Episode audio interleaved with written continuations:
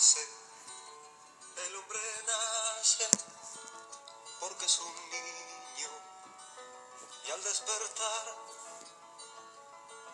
cree que ha despertado el mundo y comienza a andar.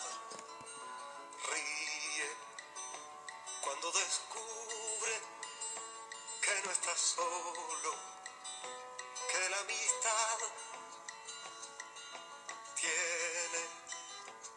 siempre el color del agua y el gusto del pan.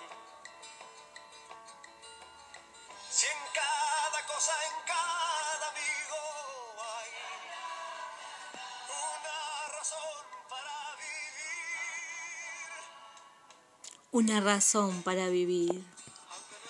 Muy buenas tardes. ¿Cómo están ustedes? Espero que se encuentren bien.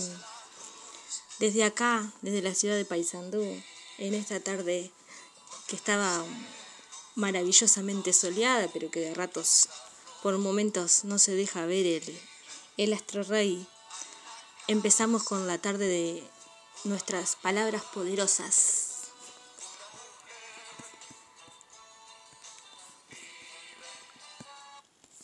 Con Sergio Denis, vive. Si será importante, ¿no? Vive. Nace, dice él, el hombre nace, ríe, vive. ¿Y cómo vivimos nosotros, no? Qué gran pregunta. La verdad es que siempre podemos ir más lejos, amar más, vivir más, arriesgar más.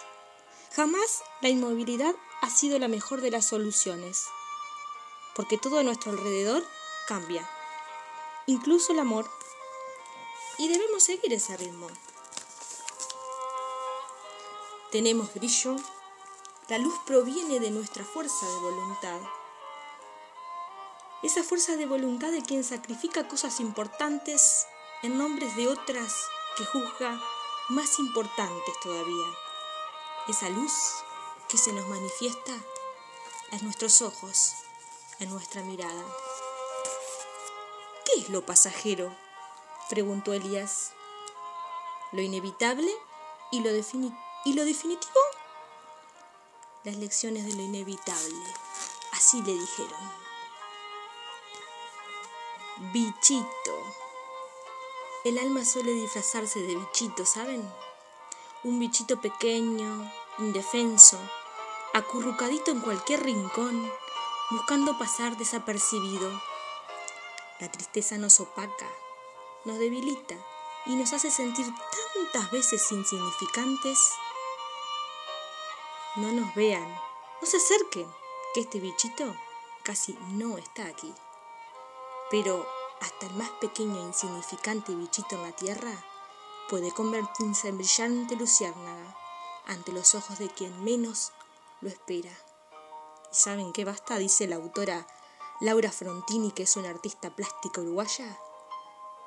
Ella dice, solo basta que ese bichito aprenda a encontrar su propia luz, la que lo haga feliz, para convertirse en majestuosa mariposa que llegue a lugares y momentos a lo que desde su rincón y acurrucadito jamás podría alcanzar. El confort, la comodidad, ese lugar de donde no queremos salir, porque nos da miedo, porque nos provoca incertidumbre, esa incertidumbre que vivimos hoy y que quizás la venimos viviendo desde hace mucho tiempo pero que en estos últimos tiempos se ha hecho notar más.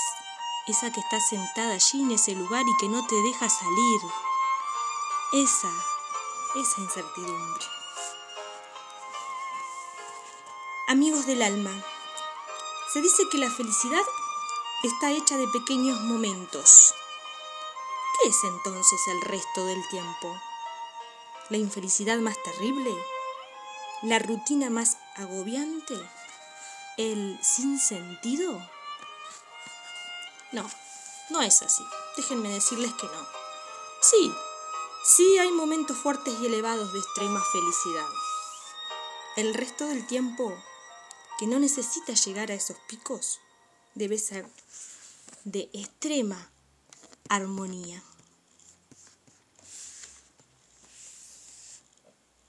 Los seres evolucionados, los seres divinos que nos acompañan y enseñan en este camino de despertar espiritual, nos reclaman que seamos felices todo el tiempo, en cualquier circunstancia.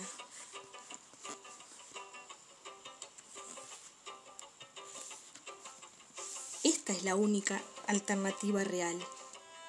La felicidad es simplemente ser consciente de quién sos, consciente de tu divinidad, saberte destinado a la plenitud. Nos merecemos ser felices porque la felicidad es nuestro destino, la felicidad es nuestra naturaleza, la felicidad es nuestra obligación, la felicidad nos llama permanentemente.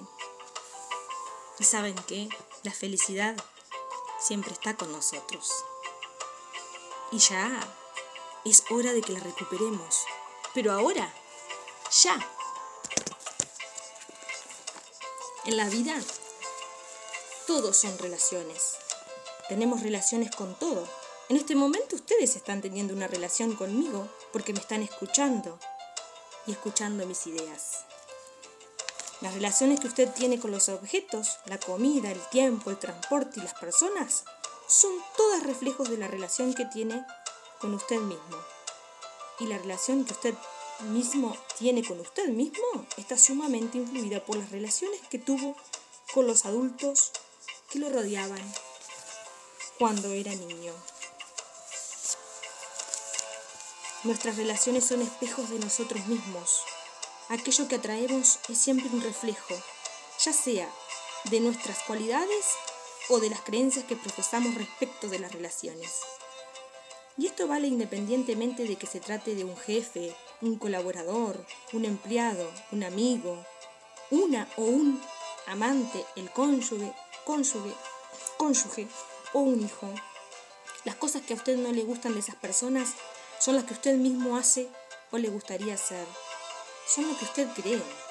No podía atraer a esas personas ni tenerlas en su vida si con su manera de ser no fueran de algún modo el complemento de su propia vida.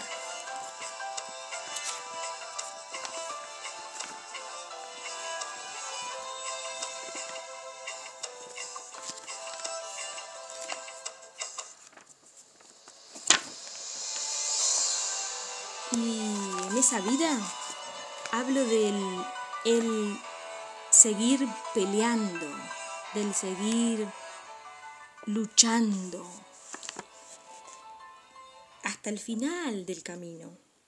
Me acuerdo de una historia ahora que siempre me hace reír mucho y que ahora les pido que me permitan compartirla con ustedes, aunque más no sea para aflojar un poco nuestro corazón de tanto tema doloroso. Y dice así, vengan conmigo, síganme. Había una vez un mendigo que se encontró por azar en la puerta de una posada que tenía colgado un gran cartel con el nombre del lugar. Se llamaba la Posada de San Jorge y el Dragón. Imagínense la situación. Estaba nevando y el mendigo tiene hambre y mucho frío, pero no tiene dinero golpea la puerta de la posada. La misma se abre y aparece una señora con cara de muy pocos amigos y le dice, ¿qué quiere? El mendigo dice, mire, yo tengo hambre y frío. ¿Tiene dinero? le grita la mujer. No, dinero no tengo. Y ¡plaf! La mujer le cierra la puerta en la cara. El tipo se queda así desolado. Se está por ir, pero decide insistir. Entonces golpea otra vez. ¿Y ahora qué quiere? le dice la señora. Mire, le vengo a pedir por favor que me dé. Acá no estamos para hacer favores, acá estamos para hacer negocios. Esto es una posada, un negocio. ¿No sabe lo que es una posada? Así que si no tiene dinero, se va. Y si no tiene para comer, muérase. plaf, otra vez la puerta a la cara. El tipo está por ir, pero decide insistir. Una vez más, golpea la puerta y dice, Mire señora, discúlpeme. Discúlpeme nada. Mire, si no se va, le voy a tirar un balde de agua fría encima. ¡Fuera! Y plaf, vuelve a cerrar la puerta de un golpe. Se está yendo y al llegar a la esquina alza la vista y ve nuevamente el cartel que dice La Posada de San Jorge y el Dragón. Entonces decide volver. Por última vez golpea la puerta. La señora le grita desde adentro. ¿Y ahora qué quiere? El mendigo le contesta. Mire, en lugar de hablar con usted, ¿no puedo hablar con San Jorge? Qué momento, ¿no? ¿Cuántas veces hemos cruzado en la calle personas como estas que han golpeado a nuestra puerta y que muchas veces no hemos sabido responder de la manera adecuada y no hemos sabido compartir aquello que Dios nos dio, ¿no? Ese don de tener, pero el don más importante, el de saber dar, el de saber compartir. ¿Saben que creo que deberíamos ocuparnos de darnos cuenta, de buscar la manera, de encontrar los lugares, de descubrir el cómo, de hallar las personas, de buscar los caminos para conectarnos con las mejores cosas que tenemos. Y las mejores cosas que tenemos son la lucha y el deseo de seguir adelante, el insistir, el insistir como este mendigo, las ganas de vivir la vida, que a pesar de enfrentarnos con dolores y temores, repito, la vida vale la pena ser vivida.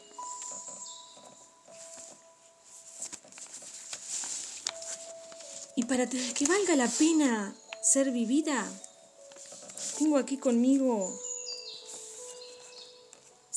actitudes que nos, nos pueden ayudar. Eh, que dicen lo siguiente.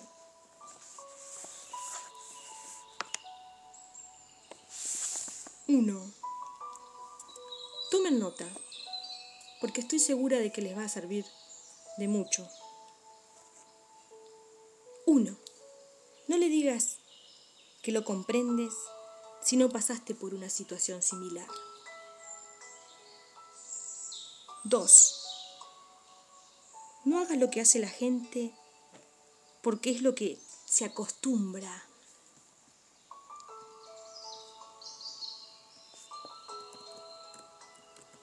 Tres. Decídete ayudar hasta donde tu corazón te pida.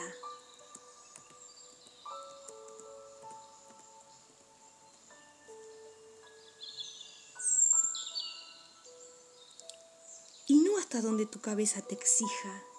Y qué importante, ¿no? Dice hasta que tu corazón te pida y no hasta donde tu cabeza te diga.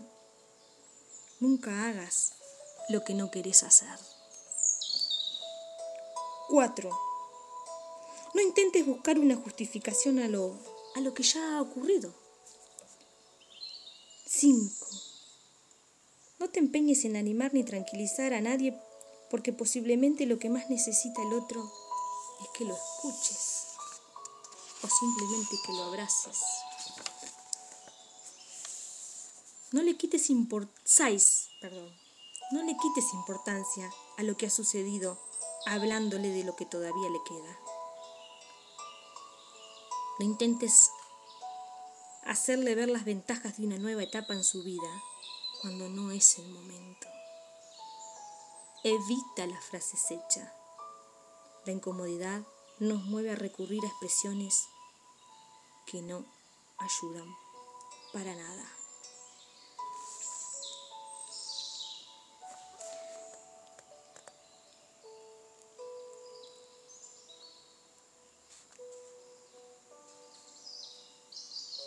Nunca interrumpas la expresión del dolor. Nunca interrumpas. Nunca interrumpas en tu propia vida las ganas de vivir. Nunca, nunca, nunca. Y ahora nos estamos yendo de esta tarde maravillosa. Espero que les haya gustado. La tarde de las palabras poderosas. Y nos vamos con un poquito más de Sergio Denis y la vida vale la pena.